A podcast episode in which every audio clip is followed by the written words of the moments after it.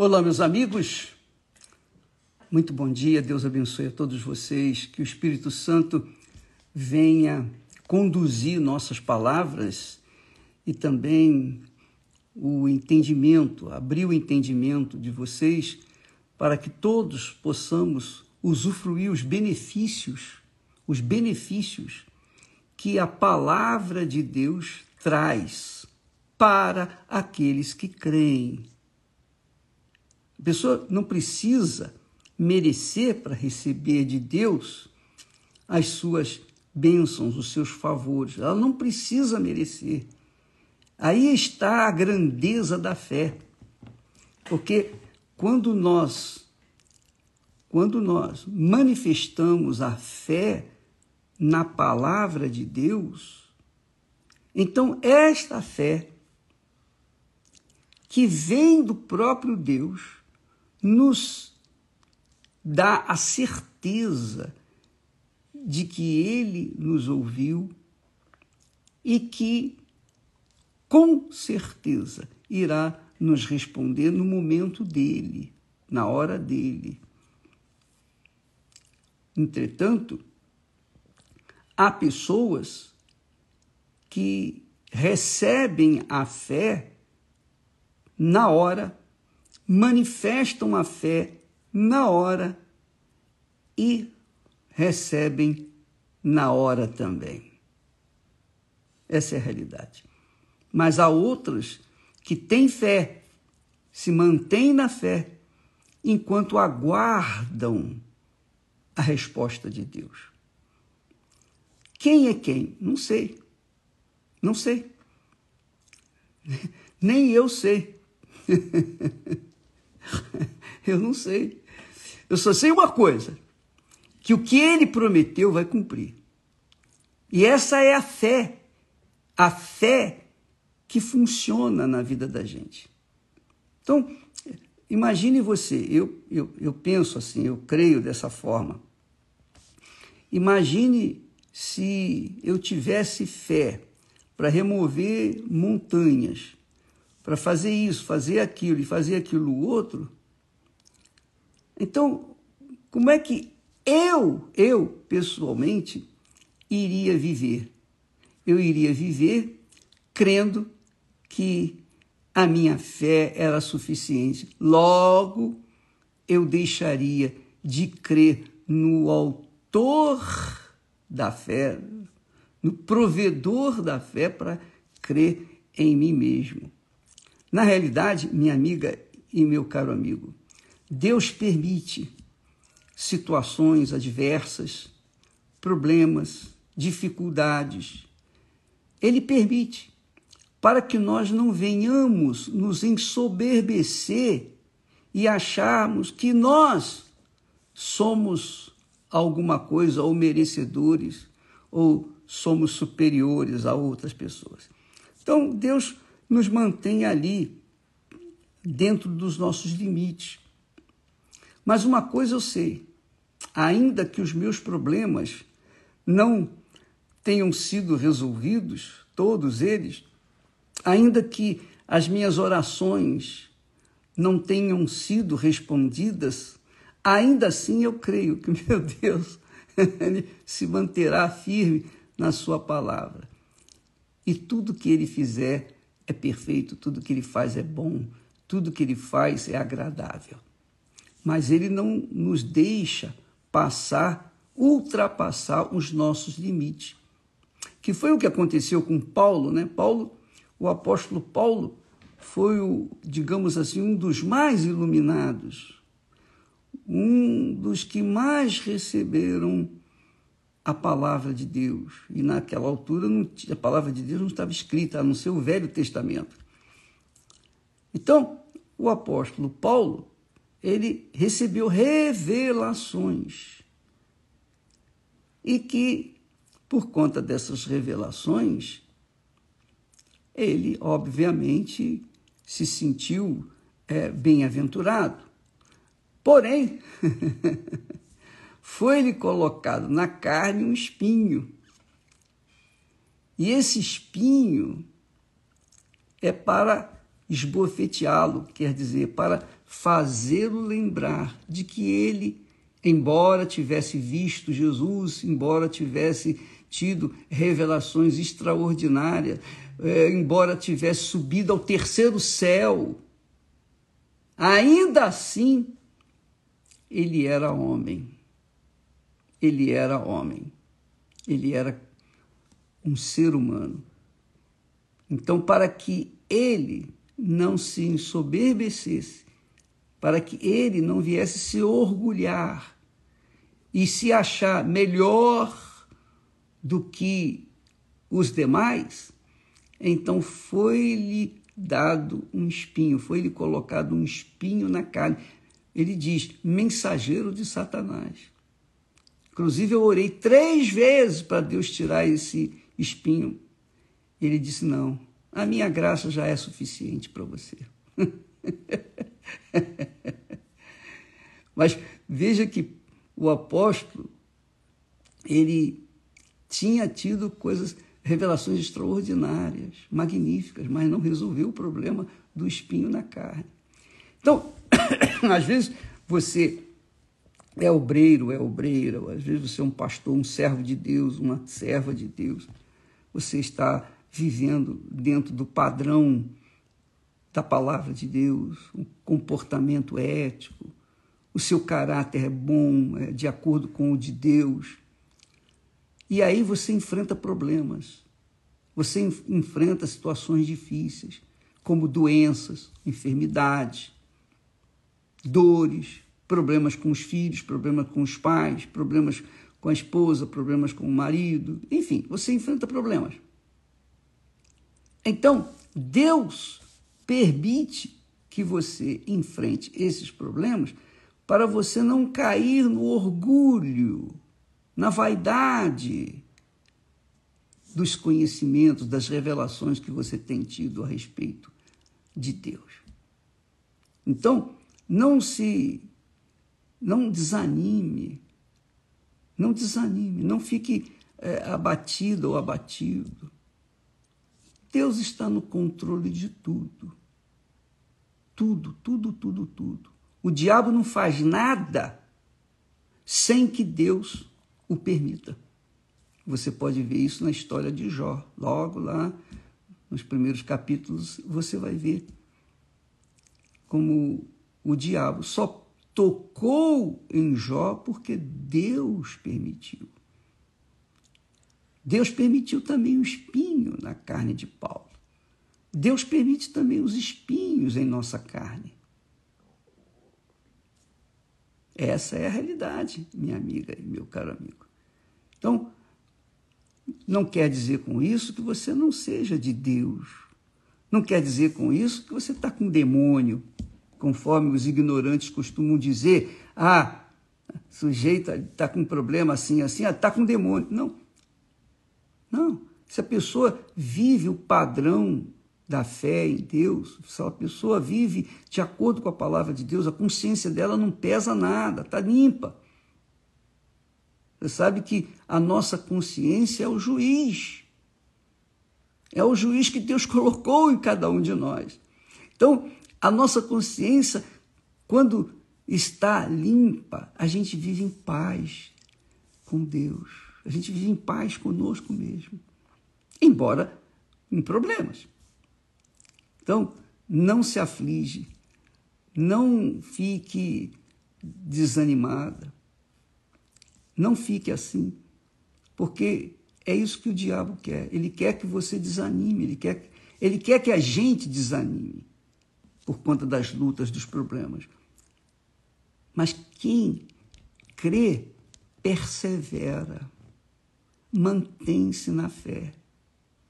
Eu vou dizer para vocês uma coisa. Eu nunca, eu nunca, em toda a minha vida de cristão, eu nunca pensei em desistir.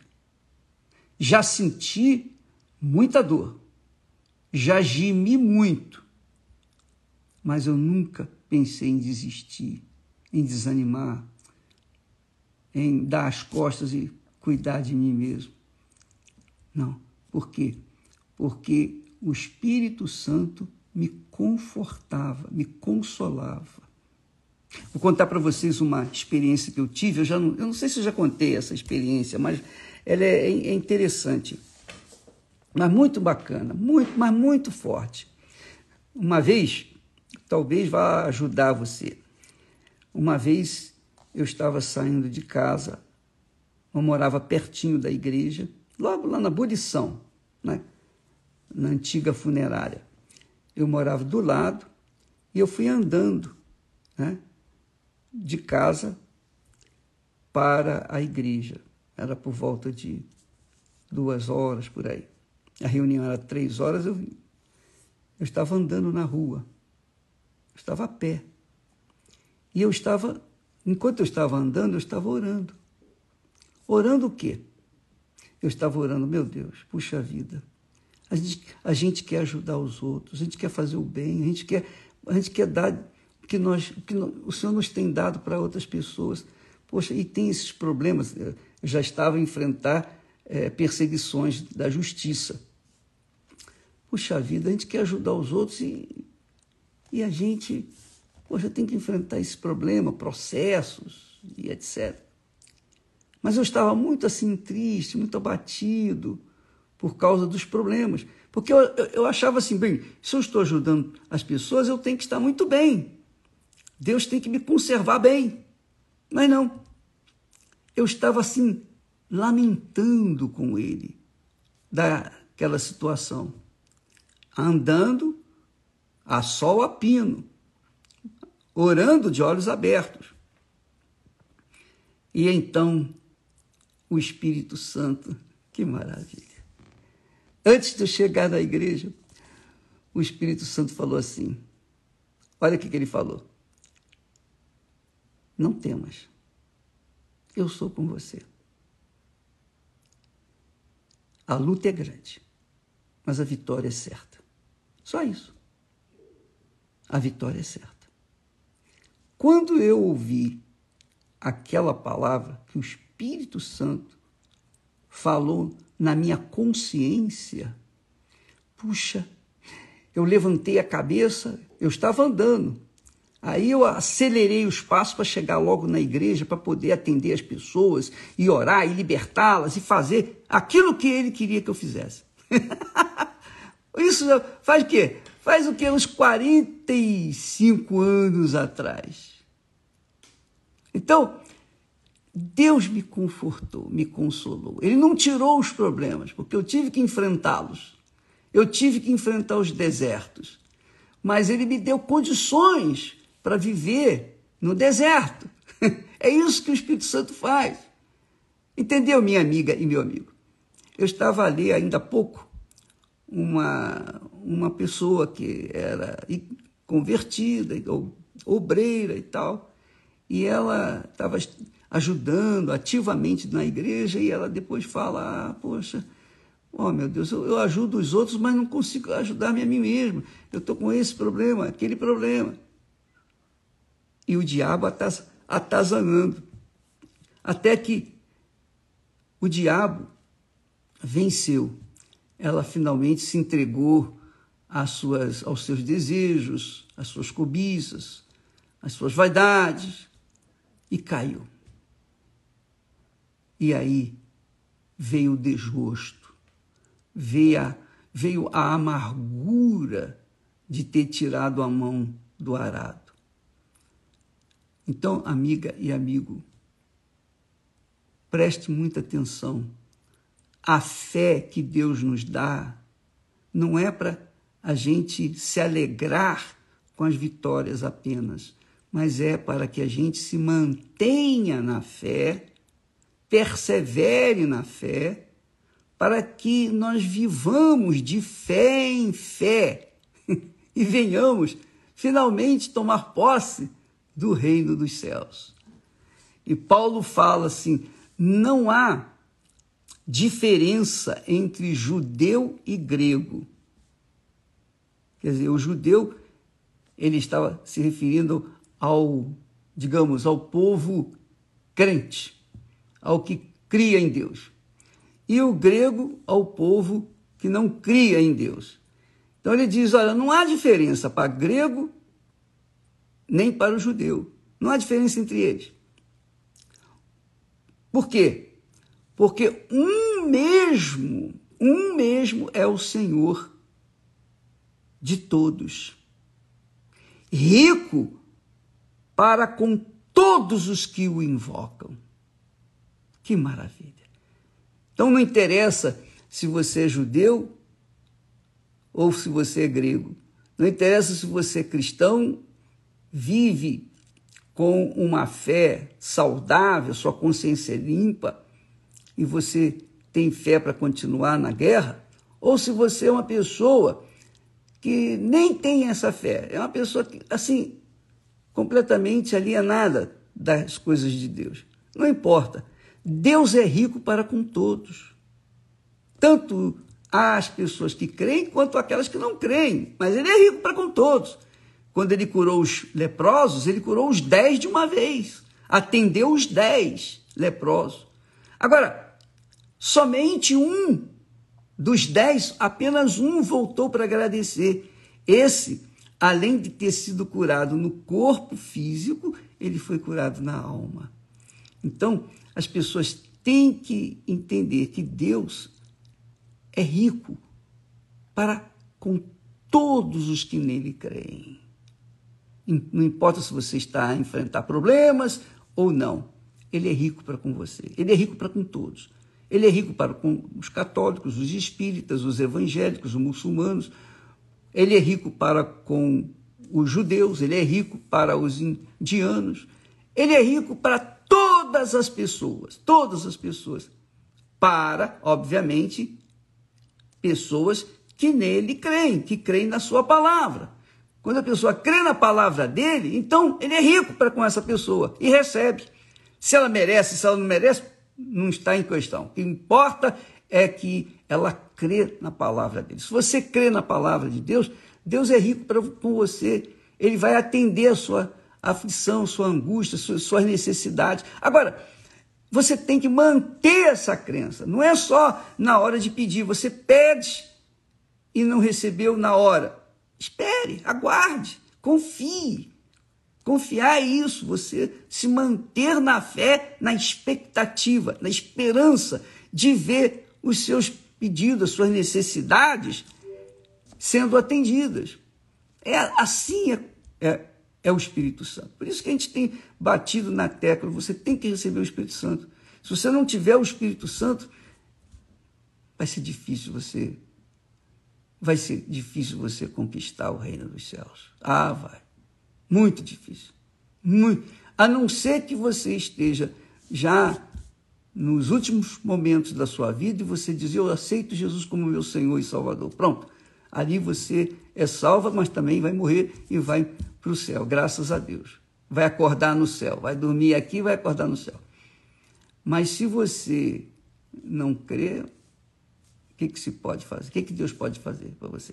Ele é rico para com todos os que o invocam, para com todos os que o invocam. Está aqui escrito.